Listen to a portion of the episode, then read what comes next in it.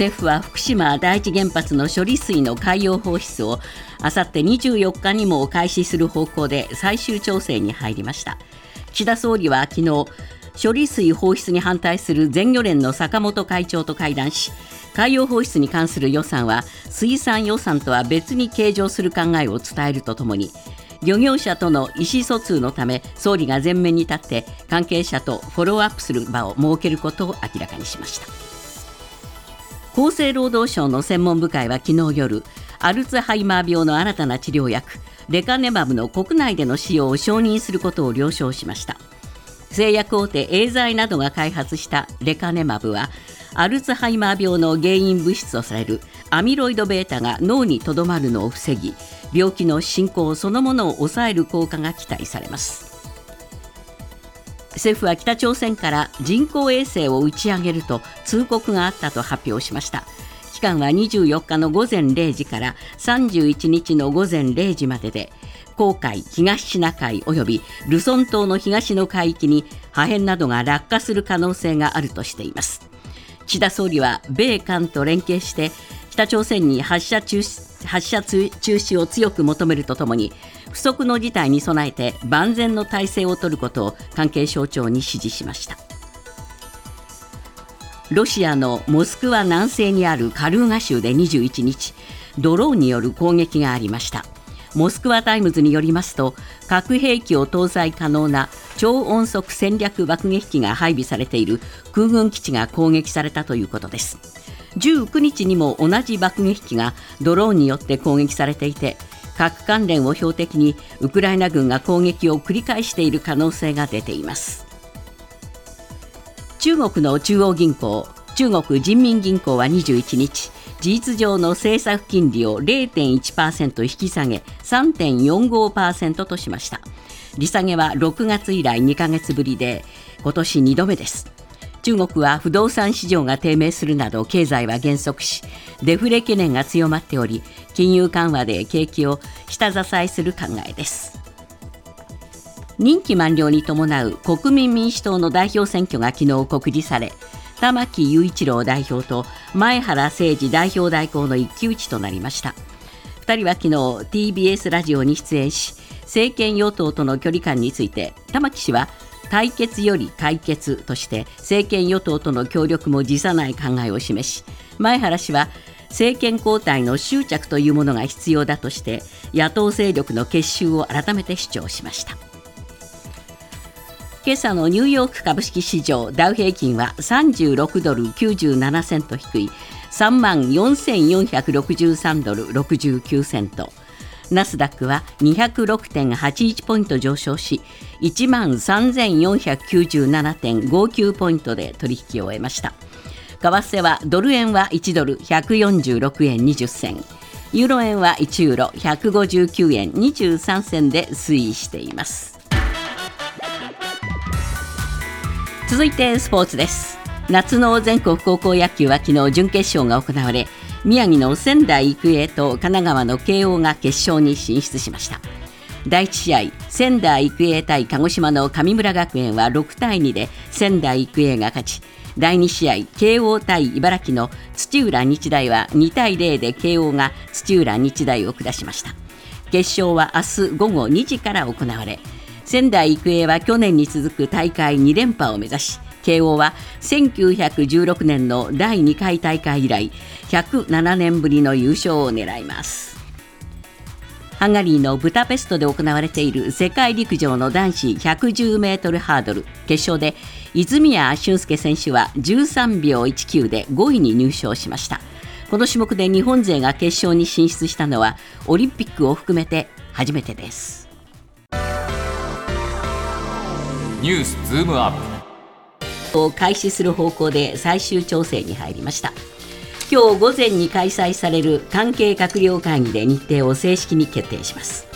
ニュースズームアップ。原発処理水。漁業者が反対する中あさって放出か。今日のコメンテーター酒井光一郎さんです。まあ、先ほどもちょっと話が出ましたけれども、昨日岸田総理はですね、はい、えー、全漁連の坂本会長らあ、えー、関係者と総理官邸で会談をしたんですね。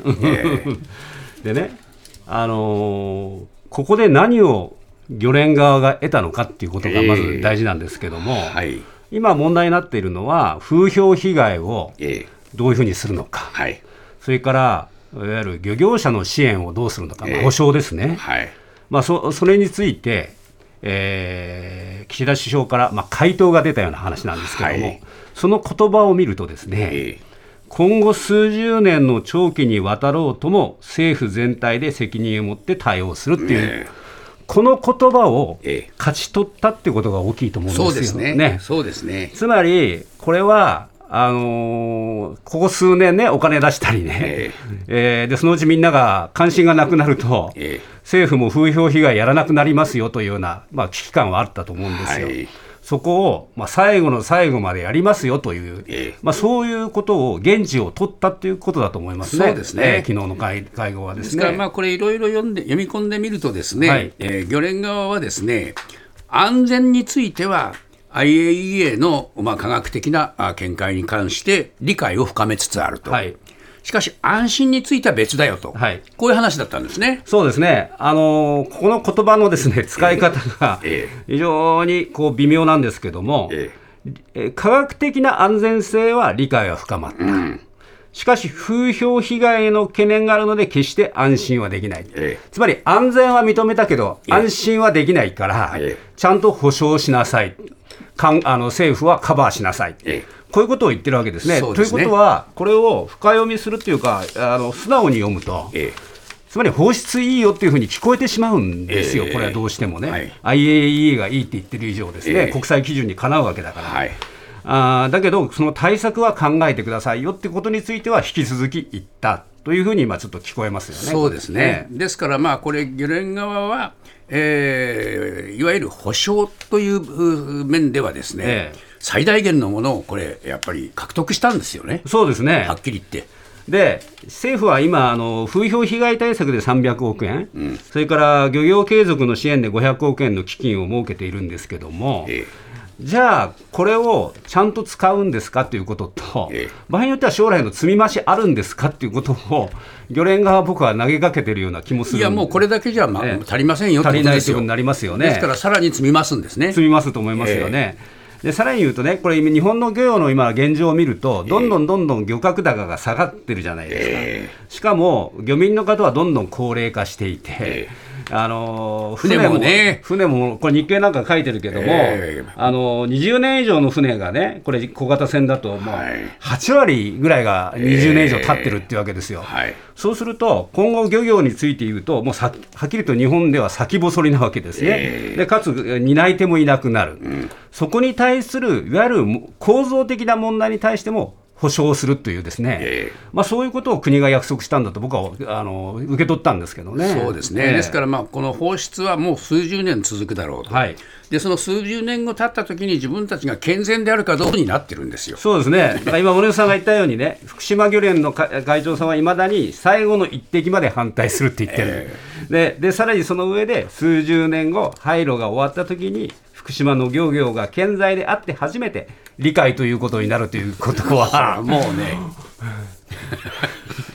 気が遠くなるような長い期間の、えー、これ保証を取ったということになりますね。そうするとね、えー、原発って何なんだろうってもう一回考えた方がいいですよね、そうですね。で今森氏も中間貯蔵施設に手を挙げる自治体が出てきた、はい、最終処分場に手を挙げる自治体も出てきた。そこへ全部保証のお金が流れていくわけですから。まあ、膨大な費用がかかるということになります、原発政策は。そうですね、しかもこの漁連が今回投げかけたのは、えー、安全の問題だけでなくて、安心っていうのは簡単に手に入れられないんだよっていうことを原発についてですね、えー、ね。言ってるんだから、えー、これは他の地域でもね、同じことが起きると思いますよね。そうですよね、でそういう原発政策をさらに推進するということが、本当にいいのかどうか、えー、ここのところに立ち戻らないと、ですねこの問題の根本的な解決っていうのは、なかなか見えてこないと思いますね。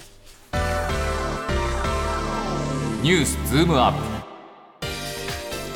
アルツハイマー病の新たな治療薬レカネマブについて厚生労働省の専門部会が昨日国内での製造販売の承認を了承しました。今後正式に承認されればアルツハイマー病の原因物質を取り除くための国内で初めての薬となります。ニュースズームアップ。アルツハイマーの治療薬。実用化に向け前進。えー、まあこのレカネマブというのは一体どういう薬なのか、はい、酒井さん改めてお願いしますよ。ちょっとおさらいしておきましょう、ね、おさらいしましょう、えー、えー、あのー、この薬はですねあのアルツハイマー病っていうのは脳の神経細胞が壊れるんですね、えー、壊れることによって認知機能が徐々に低下していくそういう病気なわけですね、はい。はい、じゃあその原因は何なのかっていうと脳の中にアミロイド β というですねまあ、異常なタンパク質ってよく言いますけども、えー、まあ、僕なんかはゴミって言ってますけど、えー、まあ、そういう異常なタンパク質がたまるわけですね。はははでたまったアミロイド β がその神経細胞を傷つけるわけです。で脳が萎縮してそれであ思考とか記憶の機能が損なわれていくということで。えーえー、で実はこの認知症患者っていうのは2025年でまあ700万人に上るというんですが、えー、そのうちの6、7割がアルツハイマー病なんですね、まずこういう実態があります。はい、でそれに対してですね今までは、まあ、あの一時的な改善薬みたいなのはあったけども、はい。えー、脳の萎縮を、まあ、止めることはできなかった。うんでレカメバブは何がすごいのかというとこの先ほど言ったアミロイド β、うん、異常なタンパク質を取り去る除去する、えー、えー、そのために病気の進行そのものを、まあ、抑えるというですね、えー、まあ根本まあ、根本治療とまではいかないけどもこれに近い状態になってまず最初アメリカで承認されたっていうですからアルツハイマーが進行するのをかなり抑えられるという、こういう期待がかけられるわけですね。そうですね、えー、じゃあどれぐらいなのって話なんですが、えー投与から1年半経った時点で、えー、まあ、症状の悪化が27%抑えられたっていう、こういう言い方するんですけども、これ、よくわかんないんですよね。うん、まあ、あの大雑把に言うと、症状悪化を2、3年遅らせることは可能かもしれない。なるほど。かもしれないですね。うん。ででここから先が問題なんですよ、えー、これこれこれから実際使うという運用に入るじゃないですか、えー、えー、その時にじゃあみんながみんな聞くわけじゃなくてですね、えー、えー、簡単に言うと認知症の症状がまあ軽度の人、うん、まだ軽い段階、はい、それからその予備軍である軽度認知障害っつってまだその認知症にはなってないけども境目にいる人うん、境目に予備軍のもうすぐなりそうな人、えー、そういう人が対象になるんですね、はい、これなぜなのかっていうとこれ壊れた神経細胞を再生するのはできませんので、うん、症状が進んだ人は対象にならないんですよ。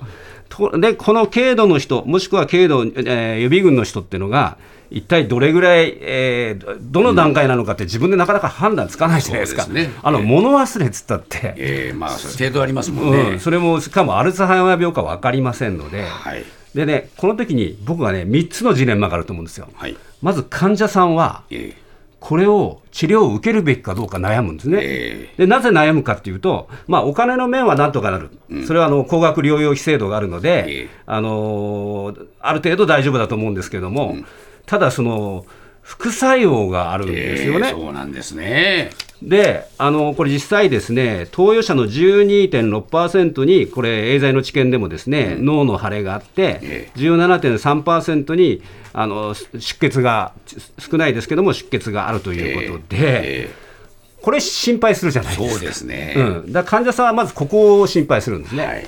で次は医者のジレンマ、はい、医者はどんなジレンマ悩むかっていうとこれみんなが応募してきたら、えーこれね、体制が整ってないんですよ。はい、なぜかっていうと、まず、レカムネバブの投与のためには、アミロイドのこのペット検査ってね、あのよくがんの再発なんかの、ありますね。あれはやんなきゃいけないんですけども、えー、ペット検査ができる施設は全国におよそ50か所しかないんですよ。そうすると例えば1万人がわーっと来たときにどうすんのかってことですよ、ね、優先順位誰に与えるのかってあるじゃないですか、えー、そうですね。それから2週間に一度点滴するわけだから、はい、そんな施設ないですよみんなが来たら、えー、そうですね、だから医者はそういう悩みを抱えて、えー、でさらにこれ先ほどの副作用を調べるために常に診療所で MRI でですね、はい、えー、例えばアメリカの場合だと計4回ぐらいこれ撮影していくわけですね、それで脳の出血が少しでもあったらやめるんですよ、中断するんですけども、えー、じゃあ、MRI がある施設ってどこなのと、診療所あんまり持ってないですからね、そうですね。そうするとね、こう優先的に受けられる人と、受けられない人が出てくるっていうね。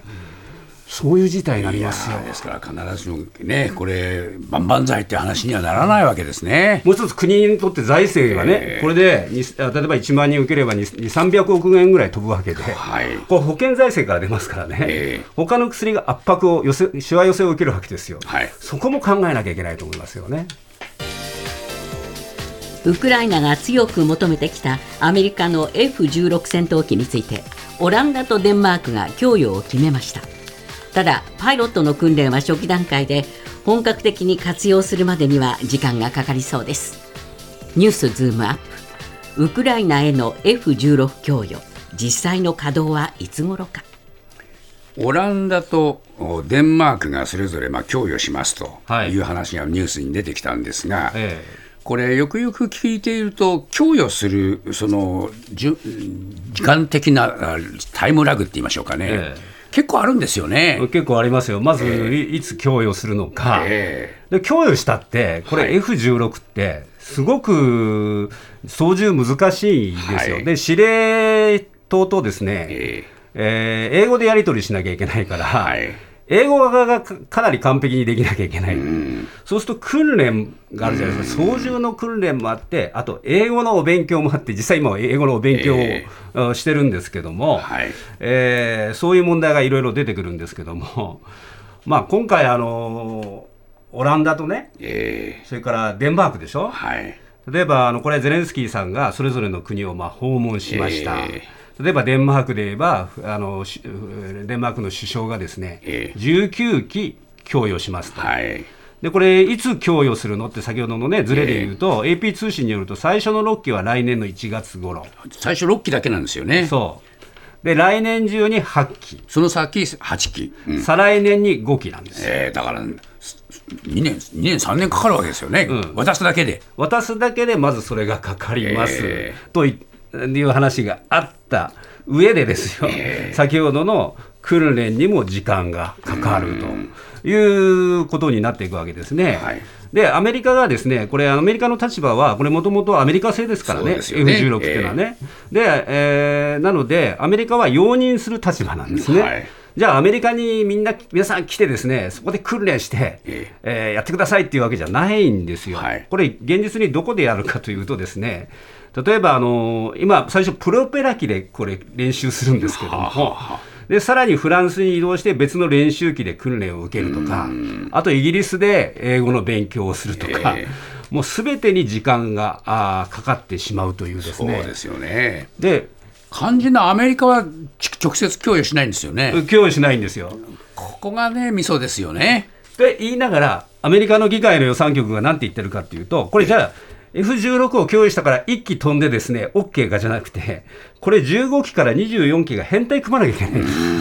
そうすると、例えば少なくても15機の人たちが F16 に習熟しなきゃいけないので、あのー、実は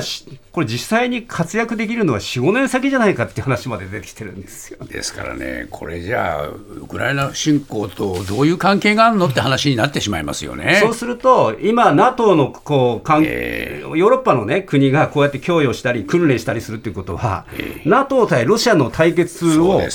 高めてるだけってことになりかねないって話になりますよね。そうですね、ですから背後にいるアメリカはね、本当にこれ、狡猾なやり方ですよね。そうなんですよ、自分のところ関係ないようなふりして、ええ、でもこれ、えー、現地の人たちにやらせてるって、ヨーロッパの人たちにやらせてるっていう状況ですからね。